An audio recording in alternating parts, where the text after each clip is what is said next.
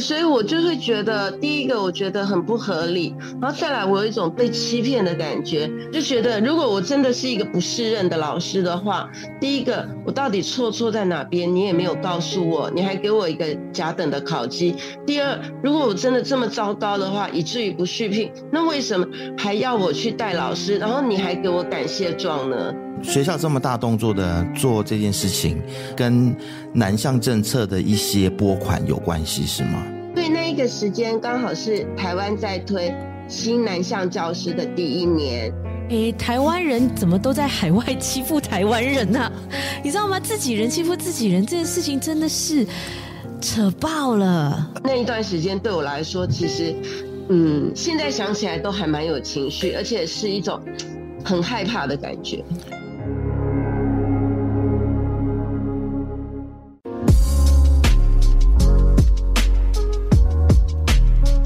嗨，欢迎大家收听这一集的《未说人话》，我是 Isaac。嗨嗨，我是小芬。今天这一集节目呢，我想我们两个可能都要收起我们平常比较那种嬉笑嬉笑怒骂的态度啊，然后用比较严肃的感觉还有态度来说今天这个故事。其实今天这件事情呢，我们知道已经蛮久了。当时是你告诉我的吗？对对对。对，然后我才知道说，哇，原来吉隆坡有这种学校。对，就是吉隆坡所谓的这种学校，小芬讲的就是，呃，台湾学校。吉隆坡台湾学校。对，吉隆坡台湾学校。嗯、然后，因为那个时候忙大选，然后又又经历很多事情嘛，然后我们以后中间又休息了一阵子，哦、所以，但是这件事情一直就是这都挂在我心里面，然后我很想要讲这个故事，然后我很想要。就是把这件事情，应该说是让它曝光，让它更让更多人知道吧。那我们就要请、嗯、呃这件事情的当事人今天来到我们节目当中。他是一个台湾人，然后他在马来西亚的呃这一段时间的这段经历，我们想要请他今天来到未说人话当中来跟我们来诉说。请 Joyce 来到节目当中，Joyce 欢迎你，欢迎 Joyce 老师。Hello，呃，两位主持人好，呃。未说人话的各位听众，大家好。好，Joyce，可不可以来先跟我们呃说一下你是台湾哪里人？然后当初为什么你会来马来西亚这边居住跟任教呢？嗯，好，呃，我是台湾的呃台北那边的人，就北部的人。然后我当初之所以会来到马来西亚的话，主要是因为我在台湾本来就是老师，但因为我们台湾的话。少子化的关系，所以老师的呃需求就没有那么大。那因缘机会之下，看到马来西亚的台湾学校要征求呃台湾籍的老师，所以我就应征就上了。本想说也没有机会可以来到呃海外工作，所以那个时候就就接下这样的一份工作，然后也举家都搬过来马来西亚，就开始任教。嗯，所以 Joyce，你说你当初你举家搬过来马来西亚，是包括你自己，还有你的小孩，还有你先生都过来了吗？对对对。OK，好，我这边说明一下啊，因为 Joyce 呢现在也还在台湾的学校里面服务，所以今天可能也只能够就是没有办法，就是呃用全脸全见的方式跟大家见面了。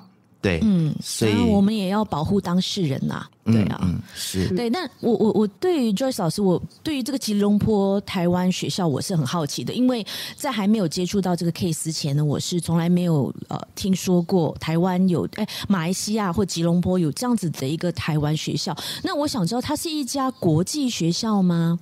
呃，它不算是国际学校，但它有招收。呃，其他国籍的学生。那另外，之所以创办这个学校，是因为在呃很早，在民国七八十呃七八十年八十年代的时候，大概就一九九九多年代的时候，那个在李登辉总统的主导之下，台湾有所谓的南向政策，就是往东南亚这边发展的。那那个时候，很多的台商是考虑到说，他们的小孩子在这边就是。呃，得不到合适的一个教育的一个环境，就类似台湾的教育环境，于是就创办了这样的一个学校。好，所以这个学校，呃，基本上是由台商所创建，但是中华民国的教育部呃，在每一年的经费的补助，老实说也是补助相当的多，是台币几百万、几百万的补助这样。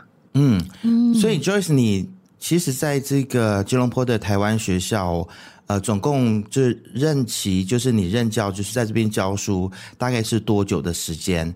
然后有九年的时，嗯，有九年的时间，对，九年的时间。OK，后来为什么就不在这边继续教了呢？是因为呃被之前被开除的原因吗？说之前，我觉得也不尽然是对，因为校方只有，因为我们的聘书是，呃，原则上是没有特别的状况，是每一年都会一直持续下去。嗯，这已经是我们跟学校之间的一个默契哦。嗯，但是就突然时间，学校就说，呃，就打破了这样的默契，所以那一年我要走的那一年，他就说我那一年他就不发给我聘书了，这样子。OK，所以他就是用不续聘的这个方式，是对，就是要让你就是在这间学校的这个服务就终止。那对，当时老师你还没有收到这个不续聘的消息的时候，之前有什么样的征兆吗？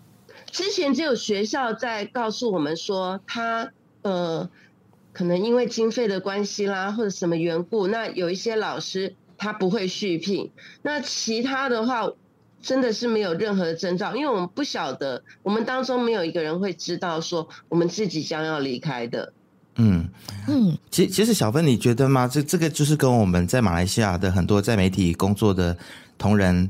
呃，或者是同行的处境很像，嗯、就是其实都没有一个所谓的长期的合约，嗯，然后都是每年一聘，是对。那为什么就是在你第九年的时候要步入第十年的这个时候，他就不让你继续在那边教书了呢？呃，一开始我记得那一天很清楚，我们那一天是五月三十一号，呃，中午的时候开会。然后就说下午的时候就会决定哪一些人不会接到聘书，哪一些人会接到聘书。那他的一个理由他也没有说得很清楚，他只有说就是很抱歉啦，然后什么因为呃什么运作的关系啦，或者是经费的关系。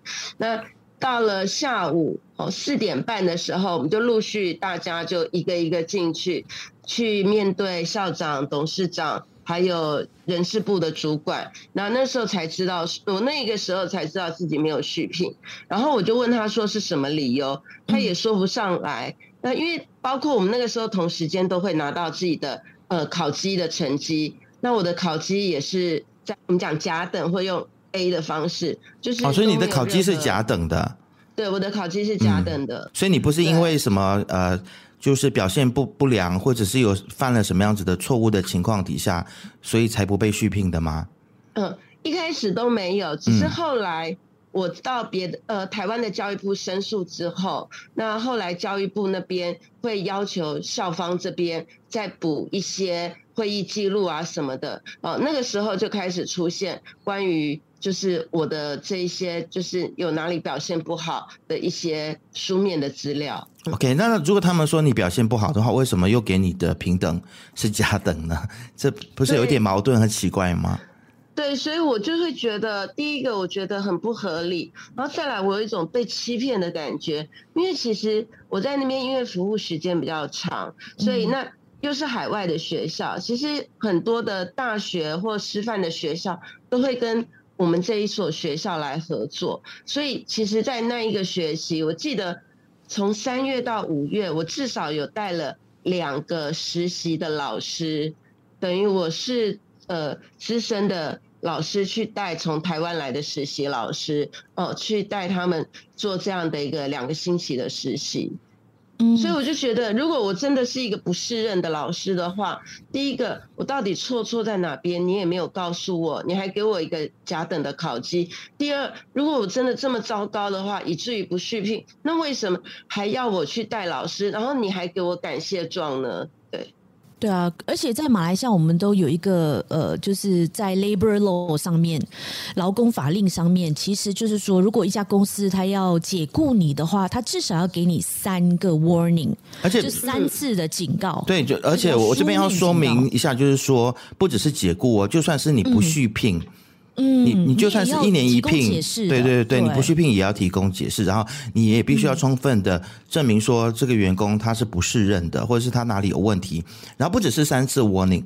很像还是要你要提出证明说公司有辅导他，然后有帮助他、嗯、啊，在用尽了一切的手段之后，然后、嗯、呃，你你还是觉得说这个员工他是不适任的，你才能够不呃和他解约，或者是就是不跟他续聘啊、呃。就像刚才小芬说的，你必须要就是经过就是一些的程序，你才能够、嗯、呃跟他解约。所以他们这样子跟你直接解约的。这种状况在马来西亚真的也算得上是手段蛮狠的诶，如果以这边的标准来看的话，对，其实不止我诶，呃，不止台湾人，呃，那个时候还有一位是呃马来西亚籍，但是是印度裔的一个老师，英文老师，嗯，他那个时间其实他是正在呃请产假，因为他刚去生产。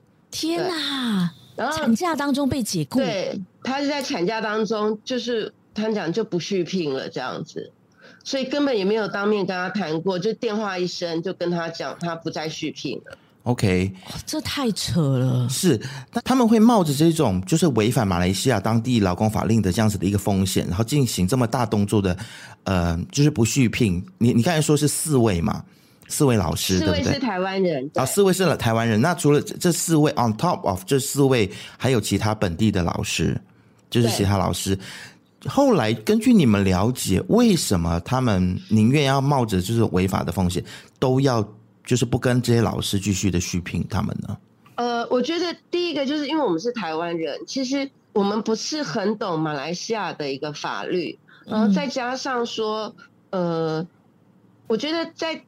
以台湾来说的话，哈，当你老师的性格通常是一个比较保守的，然后比较息事宁人的，所以呢，大部分的时候，嗯、呃，我们大概上面的主管或学校跟我们说什么，我们都会觉得，大部分老师都会觉得多一事不如少一事。其实我们会被吓到，因为在海外，我们还蛮孤单的。嗯，那其实就是后来你很像有跟我说，就是很像。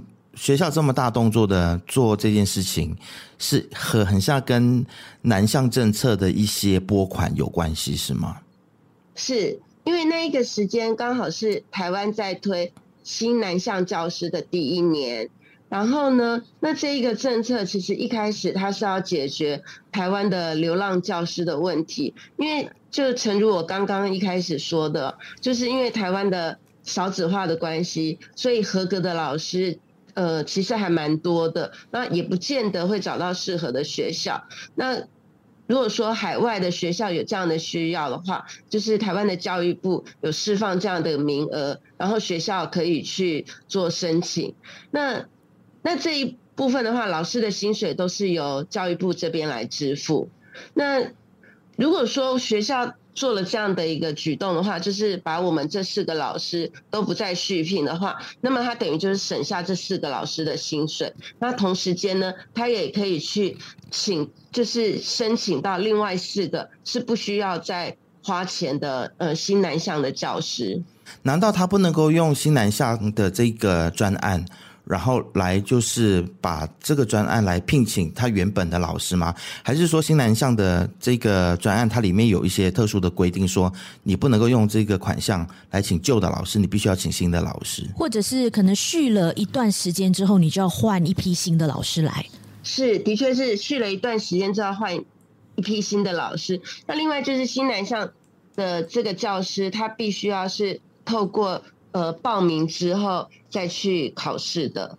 OK，报名之后就是说你要跟校方来提交你的，跟教跟教育部，他有委托台湾的大学来办这件事情，哦、等于就是跟主办单位去做报名之后，哦、然后再做招考。嗯，哦，所以等于就是说，你就是把全家人都已经搬过来这边，然后在这边教了九年之后，然后就因为。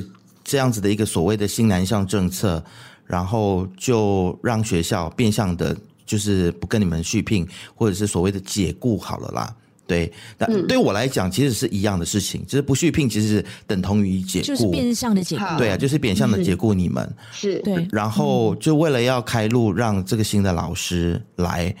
那其其实我我想请问，就是其实当初台湾学校老师的数量够吗？是已经是饱和，或超过？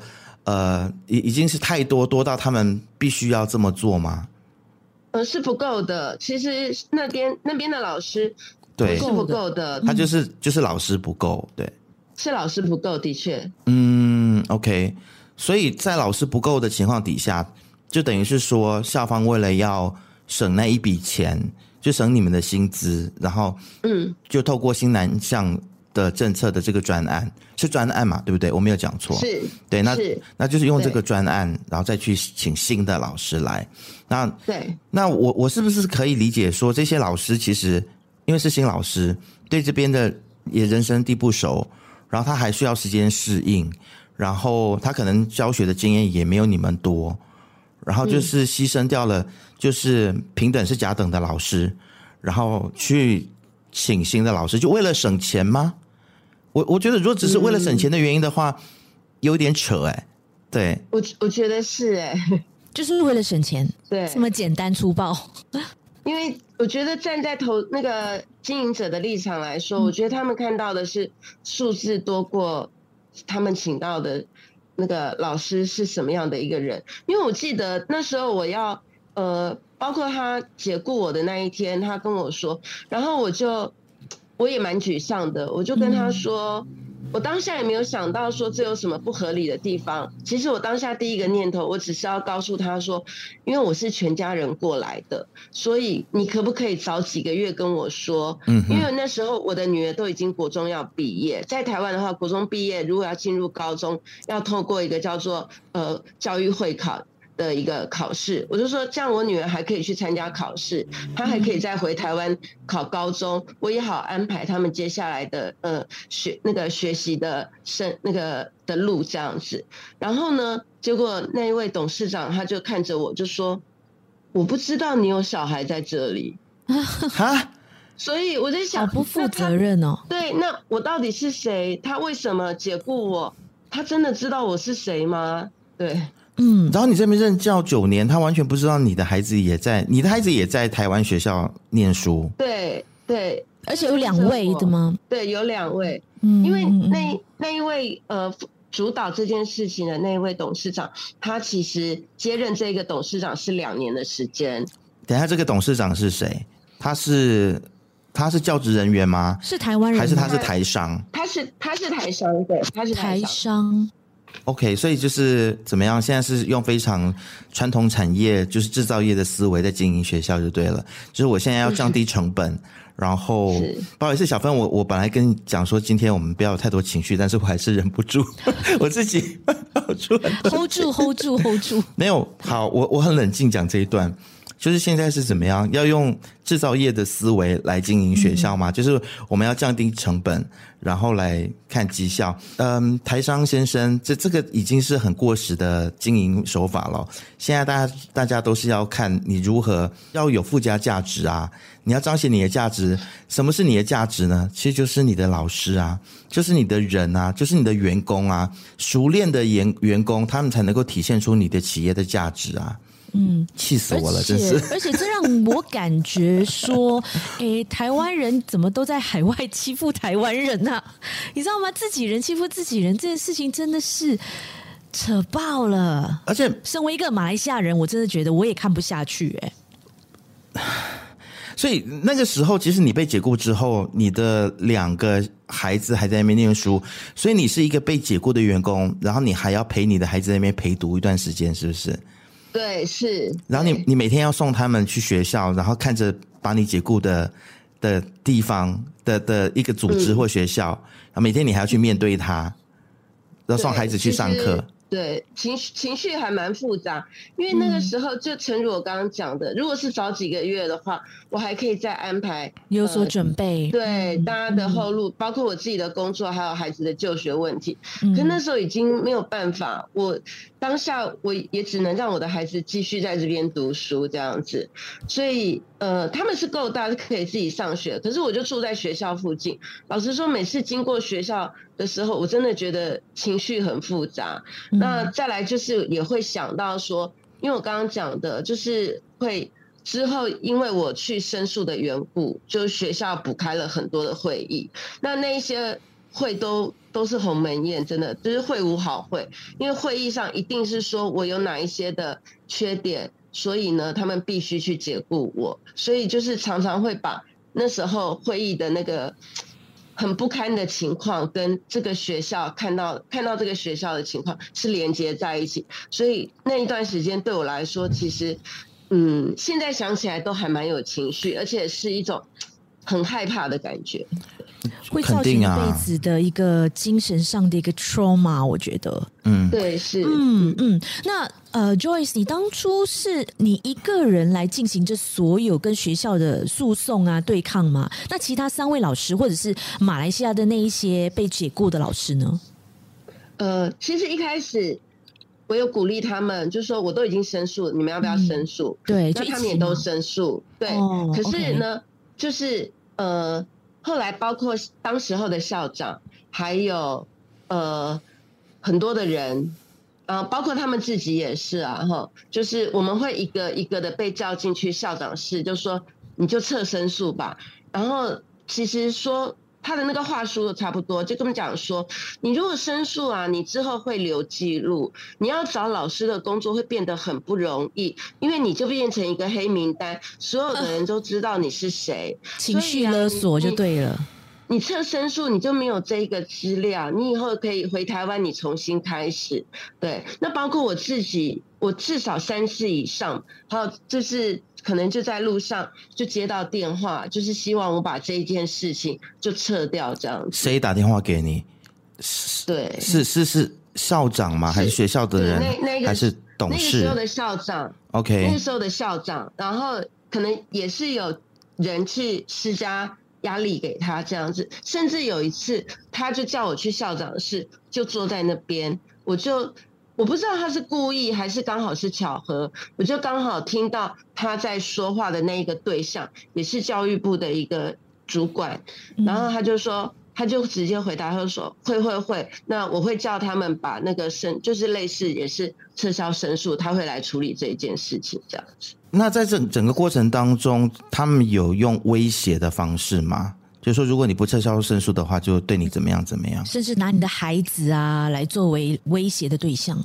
这边倒是没有，就是让我觉得很可怕的地方是在于说，因为就我刚刚讲的，因为那是在呃，对我们来讲不是台湾的环境，然后我可能就是一个人，我也不晓得接下来会被叫到可能校长室或到什么地方去，有要面对几个人，他们会说我什么样的事情，嗯，我觉得。对我们来说，那个时候的我来说是很大的一个精神折磨，是可以想象。其实就不要说老师是，因为刚才 Joyce 你说老师是一个比较保守的族群嘛，其实我们媒体人也一样，对就是我们常常帮人家维权干嘛干嘛的，但是真正是事情到自己身上的时候，我们其实也是蛮常丢起来的，你知道吗？所以，所以完全可以理解那种精神压力，因为我跟小芬也都曾经在职场里面遇到很不公平的事情，那就就是那种的精神的创伤跟压力，其实真的它是会维持很久的。那嗯、呃，其实你后来也去进行法律诉讼，而且还打赢了，是不是？是可不可以跟我们讲一下这个过程？其实一开始我没有想到我可以找律师，嗯，我只是。那时候，其实我的想法，那个时候的想法很单纯，然后我只是想说，因为这是归台湾的教育部管的一个学校。所以呢，我就跟台湾那边的教育部来申诉。那申诉之后呢，就是永无止境的一直开会。那包括因为那个时候刚好是在期末，所以其实我们大家都很忙。所以我一边要处理学生的事情，期末有很多很多的事情，然后同时间呢，要他们会临时就说哦，隔天要开什么会，那我会想要把握住每一次开会的时间，去证明我不是一个不适任的教师，你们解雇我是没有道理的，你们现在所写的我的每一项缺点都不是真的，所以我几乎是那一段时间是几乎每天都熬夜，我就在写如何去回应隔一天的开会。就就不不好意思，我打断一下，他们写的缺点，你方便跟我们说，他们写了什么吗？还是，但是如果你你觉得这个太伤害，你不想说也没关系。好，可以。他们包括写了说，呃，像我知道说，就好像因为我自己还蛮喜欢跳舞的，然后呢，我记得有一次，呃，我有在学校的场合有表演过那个肚皮舞。对，那因为都是经过一个合理的一个程序，就是他们知道，呃。我喜欢，然后我比我的舞也跳得不错，然后学校那边其实是学务处举举办的活动，然后邀请我上去做一个表演。可是呢，在后来开会的时候，就变成说是老师类似就是行为不检点，怎么在大众的场合 表演这个舞？那我就觉得还蛮受伤的。我觉得我不可能自己偷乱七八糟就跑上去啊，那一定是。学校去邀请我来表演，对啊，你又不是神经病，为什么在没 不就是就神不知鬼不觉的情况底下，突然间就翩翩起舞起来了呢？对不对？然后，然后或者是我们其实是七点四十分的时候，老师才算是正式上班的时间，嗯、然后他就写了一个七点二十几分，学生在学校使用手机，啊，然后呢？对。对，所以这是老师的责任，所以就是就记在我的缺点其中一个里面，很牵强哎，而且就是感觉上就是都是莫须有的，很很莫名，就是放大所有的一些芝麻绿豆的小事，然后就是强加在老师身上说，哦，任何一件事情都是老师的责任，就来纠责这样子就对，对对对对，还有包括我帮学生争取，因为我们有个学生他呃。在我任教的那一段时间，我觉得他表现的还可以，也许不是一个呃聪明的一个孩子，他成绩不好，嗯、可是他是一个乖巧的孩子。就突然之间跟他讲说他拿不到毕业证书，那、嗯、那一次我就帮他极力争取，然后呢就写在那个上面，就变成是我呃类似呃逾越什么。伦理啊，然后就是对长官不敬啊，这样对教务主任不敬之类的，然后我跑去直接找校长，这真的都是很多芝芝麻蒜皮的事情，而且之前我从来没有接过任何，就像刚刚主持人说的，嗯、任何的警告信。对。其实跟我们说一下这个告的，就是你提告的这个过程。我我相信应该蛮辛苦的吧，因为你可可能又要在人生地不熟的地方，你要去找律师，然后你要可能就是要去把这件事情多次的去做陈述等等。每一次陈述对你来说，应该都是又一次的伤害。其实我要感谢我一个。一个英文老师哦，他还蛮帮忙的。他因为之前他是大学的时候，他是学过法律专业，然后他就跟我说，他有认识的朋友是在当律师，于是就给了我一个那个律师的一个电话，于是我就跟他联络，然后呢，后来就。就那个律师评估一下，他觉得这个应该是有办法的，所以我们就开始进行了法法律的诉讼。那一共耗时多长时间呢？老师？非常的久。我记得我开始提告的时候，才开始找律师的时候，是二零一九年的七七月。嗯哼，呃，七月十号，我印象非常深刻。我好像是七月十号的时候，呃，学校这边哦。呃律师事务所这边有跟学校开始发信，这样子，就提到这一件事情。嗯嗯。然后等到真的已经确定的话，呃，法院的判决下来的时候是今年二零二三年的四月十六号，对。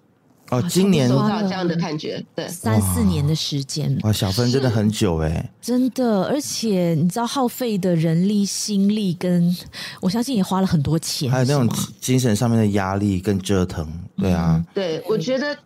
对我而言比较大的一个压力是精神还有时间的一个压力。其实第一个就是你不晓得是什么时候，因为当我提告之后要第一次出庭的时候，学校这边就是尽量的拖延，他肯定跟你讲说，哦，我证人没有办法过来，然后我的谁没有办法过来，然后呢，反正有各式各样的理由，加就是。不断不断不断的延期，那加上那一段时间又刚好是全世界疫情的缘故，哦、所以法院这边也经常是休庭的一个状态。嗯，那后来你胜诉了，法院是怎么判的呢？学校需要赔偿你吗？呃，需要。呃，以这也都是我在这几年呃一边开庭一边学习到的知识，然后后来才知道说原来。呃，马来西亚的劳工法其实相对台湾来说，我觉得其实真的还蛮有保障的哦。像我这一个 case 的话，因为它不断的拖延，所以呢，那这当中老实说，外国人在马来西亚要找工作的机会是微乎其微。嗯，所以我等于是在马来西亚的这一段期间，我都是在待业的，我都是没有工作的。嗯，所以呢。呃，最高天花板可以赔到两年的薪资，所以法院就用这个天花板的一个那个要赔的薪资，然后再加上就是我自己在学校是满八年多，不满九年，所以就再加上八八个月的薪水，一共是三十二个月。OK，那现在赔了吗？那他们已经支付了吗？大概前三个小时，律师说学校已经汇款了，可是呢，他那个金额还是不对，大概少了三分之一。那之前他们会用各式各样的方式，就跟我说，呃，可能需要什么东西，什么东西，什么东西，然后可能需要我的 EPF 账号啊，然后就是不断的一个拖延这样子。嗯，那就是我想问你哦，如果说如果律师有问你的话，说，呃，除了金钱以外的申诉之外，有没有想说你想要要求重新被续聘？有考虑过吗？有，其实如果我人质还在马来西亚的话，我真的会考虑。然后，可是因为现在。的时空背景已经不一样。第一个，我的孩子一个高中毕业，他现在都在台湾读大学了。那另外一个，他从虽然那个时候真的是很舍不得回来，可是他回来台湾读高中也是一个重新的开始，并且已经在这个地方习惯环境，所以对我来讲，一定是以他们的学习为优先的考量。对，所以目前来说的话，呃，这两三年的时间是不会考虑。再回马来西亚工作是这个原因。嗯嗯，好，呃，在整个事件的发展的过程当中，因为你其实你是因为是台湾人嘛，然后在马来西亚，嗯、那其实呃，如果在我们在马来西亚，在国外，如果遇到什么事情的话，通常大家可能第一个想到的就是去找呃当地的呃这个代表处。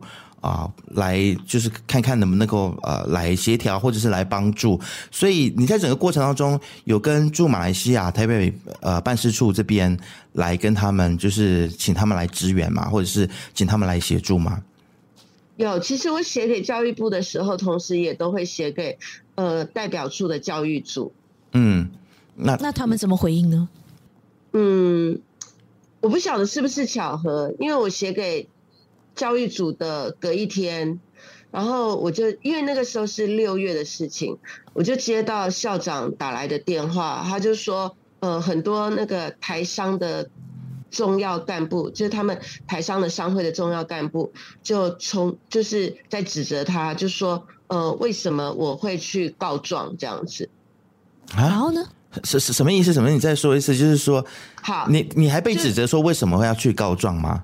对对对，是 是，就校长的意思就是说，你害我被这些台商 complain 说，为什么把事情搞得这么大就对了，然后让一个老师来闹事。他们不是应该问自己吗？因为他们当初的这个决策啊，就就是觉得这是非常匪夷所思的状况。那么，其实台北办事处这边后来有给你什么具体的帮助吗？应该没有，也没有，没有，OK，完全没有。好，所以你你你会觉得是官官官相护吗？相护对 对，是吗？Joyce 印象很深刻，因为那个校长，我那时候就在外面散步，然后呢，就突然接到电话，那校长劈头就想说：“你害惨我了啦！”这样子。哎、欸，什么叫做你害惨我？哦、你你现在让一个人丢了工作，然后你还主张是谁害谁呀、啊？搞清楚好吗，校长？等下，这位这位校长忘记我有没有跟他讲对不起了？啊？为什么要？我觉得你可能有哎、欸，我，我猜你可能有哎、欸。可能，Joyce 老师，你人太好了。我觉得以老师的个性，可能当下吓到会跟他讲：“哦，校长对不起，校长对不起。”但这这位校长这边已经任职多久了呢？那位校长也任职蛮久，我看他那个时候七年，其实。呃，他那个时候的一个很重要的心态，他想要安全的离开马来西亚，因为他他要从那个地方要退休了嘛。哦，那、嗯、他现在已经离开了，还是他？他已经离开了，他已经离开了。OK，好，嗯、那那后来这件事情，你有也有向台湾的教育部去申诉嘛？对不对？有有，对，像就是两两边是同步进行的。OK，台湾教育部怎么说？台湾教育部，我申诉之后呢，他们就说他们已经收到这个，然后就开始请学校开始补交类似呃你不续聘的开会资料这样子。嗯、那我记得我们一共开了两次会，第一次会，呃，我如果没有记错，应该是差不多六月中旬，六月十四号左右，我们就四个人进去开会，然后呢，有学校的主任，还有一些老师。然后听完之后，他们也没说什么。那那个时候就用一个，他们可能也不想要个别的去说老师不适任，所以他们用一个他们叫做包裹式的表决，就是四个人包在一起，然后就说这四个人就是不续聘。结果这一个会，这个这个呃记录呢就被教育部推荐，就希望他们再重新开一个会。所以我。二十八号的时候，那天刚好我们是学期末最后一天，我们要被叫进去开会。那么开会之前呢，他得要完成程序。那我们学校是没有教师评议委员会的这个东西，于是呢，就在开会前两天成立了教师评议委员会。那怎么成立的不知道，总之学校就说今天开始有这样的一个会。然后呢，几个老师也开会了，就说我们隔一天要开呃针对这四个老师的不续聘的会。不，所以这个是就是在决定不续聘你们之后，决定不续聘之后，后来再补的一个的委员会来决定你们不续聘。对对对，你已经决定了那个剑的位置，然后接下来你来画靶心了，这样子。对啊。那有有没有可能他们是想要重新考虑呢？就是好好的再研究看看，说呃是不是真的要开除，或或者是是不是真的不续聘？我那个时候，他们呃二十七号下午四点半的时候，他们很喜欢四点半我们下班的时候开始给我们所有的资料哈，然后他就开始给我就是刚刚讲的有一些我为什么不续聘的原因，嗯，然后我就觉得那些不是我，对，我就不承认那些都是我的，那些是我的错，于是我就坚持我不签名，OK，就是我签名不是代表我承认了吗？我就不签，我认罪了，嗯，对，然后我就很坚持。就呃来的是一位同事，他就是就呃阶级可能比较低一点，所以他也急了，都快哭了。于是呢，他的主管人事主管就过来了，就很强硬的说：“你就是签，你这样签，我明天才就要就要开会这样子。”对，他就强迫我一定要签这样子。那就就刚刚讲，就是在那个环境，你的势力是很很。很微弱的，微弱的，我就签了。对，所以所以做这些事情，是比如说，就是要逼逼你签字啊，然后开会啊、评议的，这全部都是台湾人吗？马来西亚人的话，应该就是同事，他们也是奉命的。OK，因为我们的呃董事会是都是台商嘛。OK，那对。那后来这件事情有没有在学校？学校都知道了吧？都闹开了吧？我相信。对对对，是是，他们也很、嗯、也蛮错愕，我们讲很傻眼，这样、嗯、怎么会这样子？对对啊，那老师不觉得这是一个警钟吗？就是学校可以哇，随时随地就把一个老师不续聘这样子，他们不觉得说有问题吗？然后要做一些什么吗？呃，其实学校大概有分成几种老师哦，我们很大一群是从台湾嫁到马来西亚，他配偶是马来西亚籍的老师，那那一群老师大部分都是女老师，所以其实他们还蛮，我想他们还蛮认命的，他们就觉得，哦、因为反正我在这里也有家，那就靠老公养吧之类的。呃，或者是其实就也不太容易在别，因为马来西亚人的竞争力真的很强啊。你们语言能力真的太强了，所以可能别的地方也不好找工作。就是他们即使知道这些东西是不公平的，然后他们其实不太会说什么，就就是只能默默的心里接受。就根据在那边的老师跟我讲，其实他们也都忍了几十年了，这样子。对，那另外有一种老师呢，是单身的老师。那单身老师可能就是来马来西亚就是几年的时间，他可能就走走看看啊，时间到他就回台湾。这样子哦，OK，所以他可能心里气，但也觉得没有办法。哎、算了，这里、嗯、对，而且这里也不是我的地方，所以我就就反正我迟早要回去的，反正不是不被续约我，那我就回去啊，就无所谓。对，那我一开始其实我也是抱着这样的一个想法，可是我后来我我觉得，因为我是一个有信仰的人，然后那时候我觉得我有一种使命感啊，就是。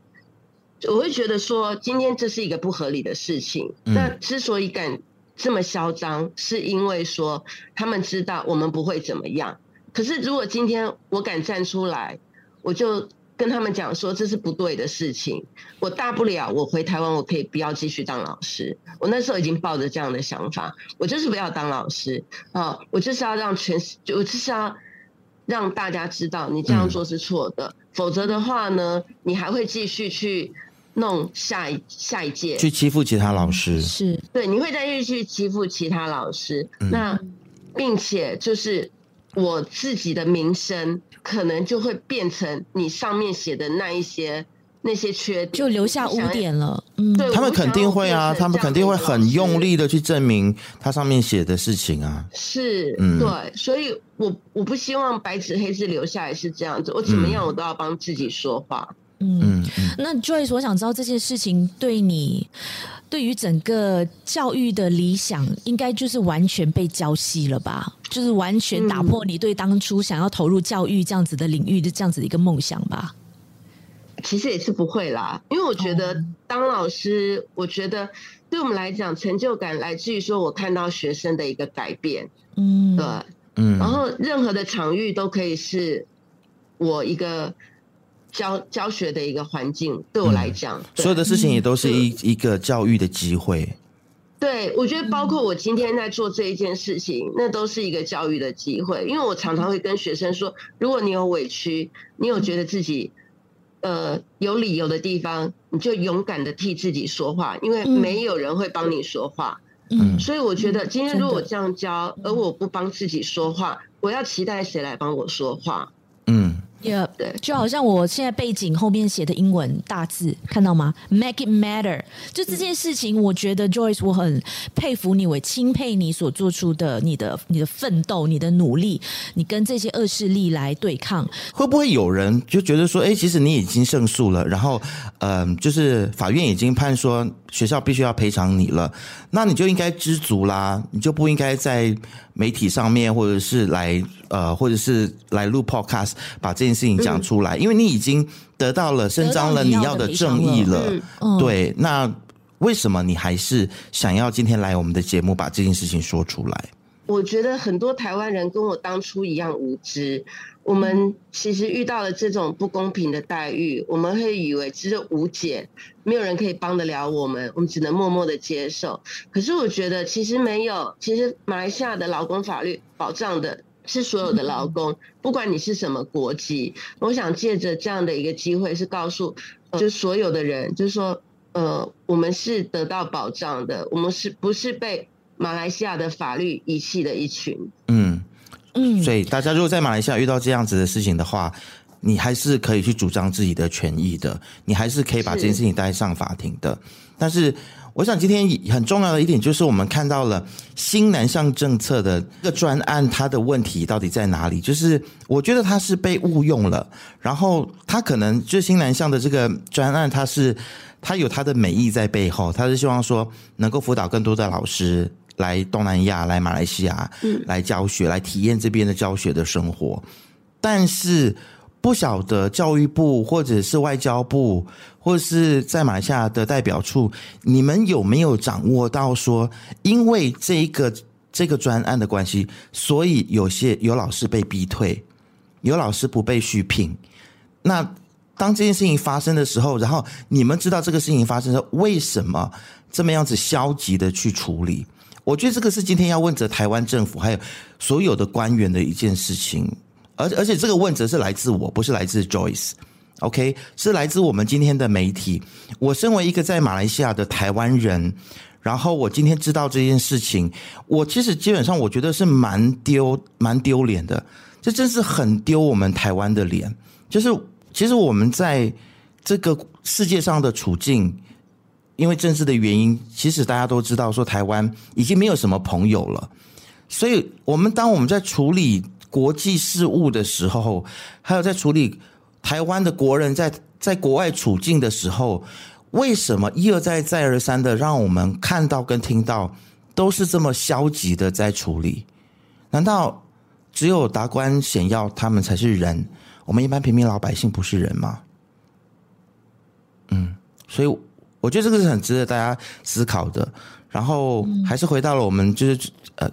前阵子看的人选之人里面的那一句话，就是我们不能够这么算了。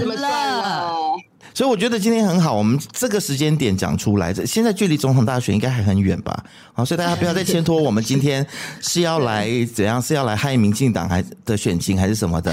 我们绝对没有这个意思，OK？而且我们自己都是那么台派的人，我我不知道 Joyce 的政治倾向是什么，呃，但没有关系。我跟小芬，我觉得我们已经。长期以来做节目，对啊，嗯，是是啊，我我们都已经在节目骂共产党骂成这样子了。如果啊，侧翼们都还要来骂我们的话，那就是请你们自己就是呀滚吧，你们，我不知道要说什么。嗯、对，那 Joyce，你现在还有什么想做或想说的吗？通过我们的 Podcast，我其实还蛮。谢谢马来西亚，就是其实我蛮蛮喜欢马来西亚的。然后通过这一次，我觉得在呃劳工法庭上面，其实也让我蛮大开眼界的。我觉得他们对于一个外国人的处理，呃这样的一个判决，让我觉得，哎，的确是。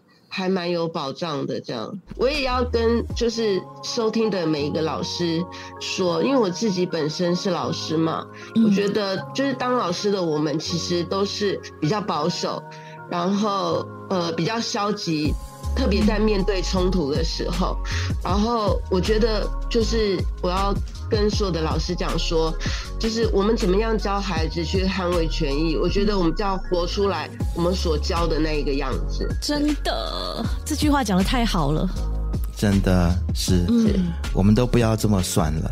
好，今天非常谢谢 Joyce 来我们的节目，嗯、呃，把这件事情讲出来。嗯，好，那希望你在台湾的生活会呃平平安安、健健康康最重要啦。然后有机会呢，谢谢还是希望你能够回来马来西亚，不管是旅游也好，或者是回来重新回来工作也好，嗯、我们都欢迎你。对，好，我们再带你去吃好吃的。对，嗯，好，谢谢 Joy，谢谢，谢谢，拜拜，拜拜，拜拜，祝福你。在结束了这一次的访问之后呢，我们尝试联络吉隆坡台北学校，希望校方可以给予回应。当然，我们也请驻马台北文化办事处来回应，是否有协助 Joyce 与大马台湾学校协调，还有新南向拨款是否是造成老师不被续约的原因。新闻组林瑞平组长表示，尊重司法程序，并且表示 Joyce 老师的劳资争议与新南向拨款无关。